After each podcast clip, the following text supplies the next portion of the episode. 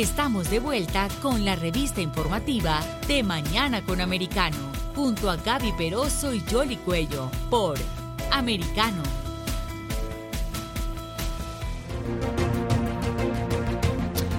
Seguimos con ustedes aquí en De Mañana con Americano y vamos a hablar ahora un poco de lo que tiene que ver con la política, porque hay varios aspectos. Eh, más adelante estaremos analizando lo que son las encuestas, pero ahora el resultado electoral también está muy ligado a la redistribución de distritos. De hecho, como hemos venido comentando en este programa, en algunas legislaturas ya terminaron el proceso, en otras están eh, analizándolo nuevamente, que es el caso, por ejemplo, de la Florida, que está en una sesión especial porque el gobernador vetó los ah, distritos. Y eso es importante, ¿por qué? Porque aquí hay una figura que se llama el famoso gerrymandering y es eh, que comienza a alinear los distritos para favorecer a, un grupo político, a pesar de que se supone que es ilegal, pero cada quien cuando está en el poder pues trata de beneficiarse. Vamos a hablar un poco de lo que ha estado pasando en algunos estados en particular. El de la Florida pues están ah, otra vez dibujando los mapas. En el de Nueva York ya dibujaron, pero la particularidad es precisamente que parece que están beneficiando, en Nueva York la mayoría es demócrata, ciertos distritos eh, demócratas. Vamos a saludar a a el abogado y experto en eh, litigios ah, y temas de gobierno, Bob McCallum. Bob, ¿cómo estás? ¿Cómo te ha ido? Gracias por atendernos en esta mañana. Buenos días, gracias por la invitación. Explícanos un poco el caso de Nueva York en lo que tiene que ver con esa redistribución de distritos y si puedes hacer una comparación con otros estados como para marcar la diferencia. Bueno, New York es un estado de los más grandes, ahora ha caído un poco, así que Florida tiene más eh, distritos, más población, pero New York tiene ahora 27 eh, congresistas y va a caer para 26 basado en el censo eh, de 2020. Y como dijiste, New York es un estado dominado por los demócratas. Y lo que pasa allá, ahora son 19 congresistas demócratas y 8 republicanos y basado en los cambios en el mapa electoral de los distritos, entonces parece que los republicanos podrían ser reducidos a, apenas cuatro eh, escaños. Entonces, eh, la legislatura eh, demócrata ha rechazado las recomendaciones de la comisión bipartidista para hacer eh, distritos más, digamos, equilibrados, pero bajo la ley de New York eh, es, una opción total a la legislatura aceptar o no la decisión de la comisión y básicamente eso fue rechazado y eh, la legislatura hizo unos distritos muy partidistas. Un juez rechazó esto diciendo que fue tan abusivo que violó la constitución, pero en fin, el tribunal de la segunda instancia dijo que no, que han eh, mantenido el status quo, así que básicamente eh, parece que los republicanos podrían ser reducidos a apenas cuatro escaños en New York en vez de ocho.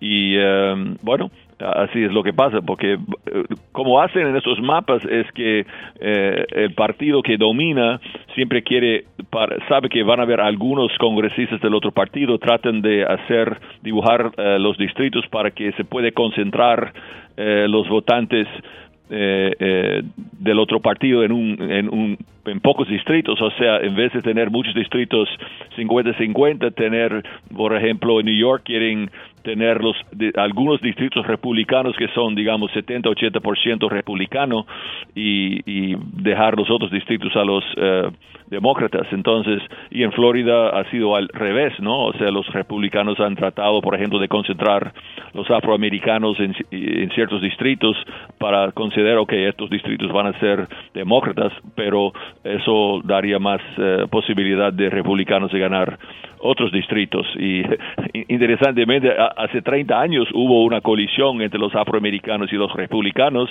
porque el resultado de, los nuevos distritos en 92 fue que salieron dos o tres congresistas eh, afroamericanos, pero los republicanos aumentaron su total. Entonces es un proceso medio feo, lamentable, pero es una realidad.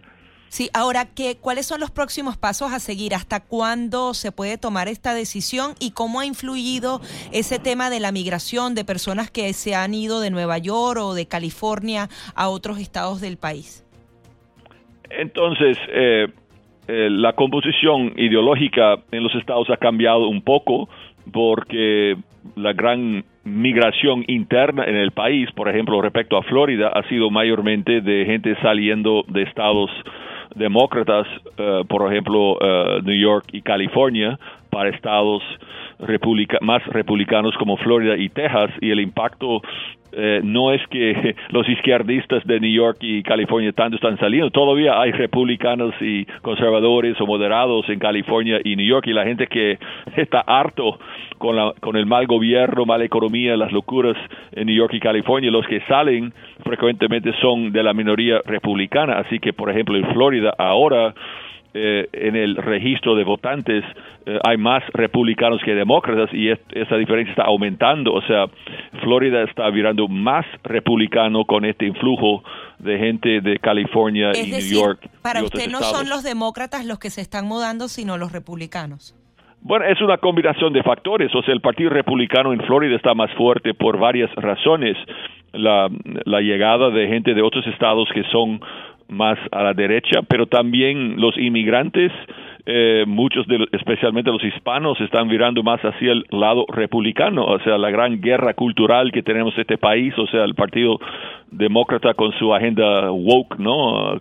Atacando nuestra cultura, nuestra historia, difamando al país como racista. Los inmigrantes saben que este país es imperfecto, pero aprecian este país y son patriotas, así que, como vimos en 2020, los hispanos han ido más hacia el lado republicano, frecuentemente no solamente por razones económicas, pero también por razones culturales. Entonces, eh, los inmigrantes están defendiendo las tradiciones de este país, mientras mucha gente eh, urbana eh, de la izquierda, gente blanca, no educada, son la gente que están empujando este país en una dirección equivocada, yo creo, y mucha gente inmigrante también cree lo mismo. Eso así favorece el Partido Republicano en Florida y en otros estados. Claro, eh, y este proceso migratorio eh, de, un estado a otro se produce y por eso es que el censo es crucial para hacer esa redistribución de distritos. O sea, pero eh, volviendo a la importancia del mismo, porque como muchos se está diciendo, de que este va a ser un momento crucial para los republicanos que pueden obtener la mayoría, la redistribución de esos distritos puede marcar esa diferencia, porque si bien es cierto, está reflejado en las encuestas, necesitan identificar cuáles son esos distritos en los que ellos pueden avanzar para obtener esa cifra.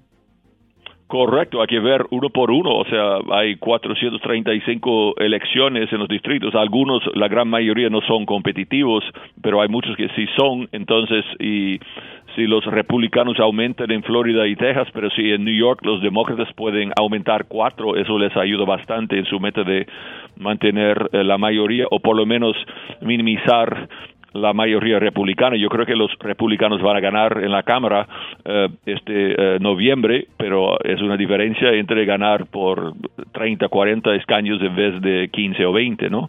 Entonces, eh, esto es, es muy serio, pero siempre tenemos este proceso después de los censos y las legislaturas eh, aprovechen para favorecer a su partido, aunque en algunos estados hay comisiones bipartidistas que realmente tienen derecho de decidir basado en principios más objetivos pero New York hizo esa comisión, pero la comisión, su decisión es totalmente opcional para la legislatura que votó al, a la basura el trabajo de la comisión. ¿Hay una fecha límite para esto y cómo se informan eh, los votantes si cambiaron de distrito o no?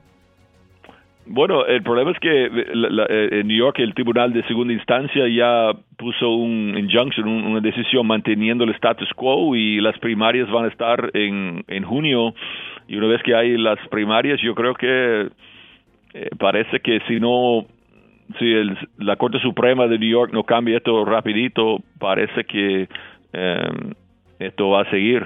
Entonces es muy dudoso que se va a cambiar. Entonces, porque ya estamos en abril y ya en varios eh, estados, eh, bueno, hay, hay primarias y las primarias son basadas en los distritos, ¿no? Entonces, la fecha top está llegando. Claro que sí, dependiendo de estado por estado y por eso el, Partido Nacional Republicano también ha estado como con la lupa, eh, porque son parte de las demandas también para poder respaldar al, a los... Ah, legisladores que se puedan ver afectados, ¿no? Pues eh, vamos a ver qué pasa con todo esto. Bob, muchísimas gracias por estar aquí con nosotros. Seguimos en contacto. Gracias, mucho gusto. Hasta Buen luego. día, hasta luego. Era Bob McCallin, abogado, analizando con nosotros esto de la redistribución de los distritos. Como les decíamos, uno de esos estados donde se está rectificando, porque así lo decidió el gobernador al vetar la distribución original, es el estado de la Florida. Así que lo vamos a mantener al tanto de qué sucede allí. Vamos a una pausa y regresamos. Vamos a seguir hablando de política, porque vamos a analizar un poco más precisamente esas encuestas. Enseguida regresamos con más junto a Gaby Peroso y Jolly Cuello por Americano.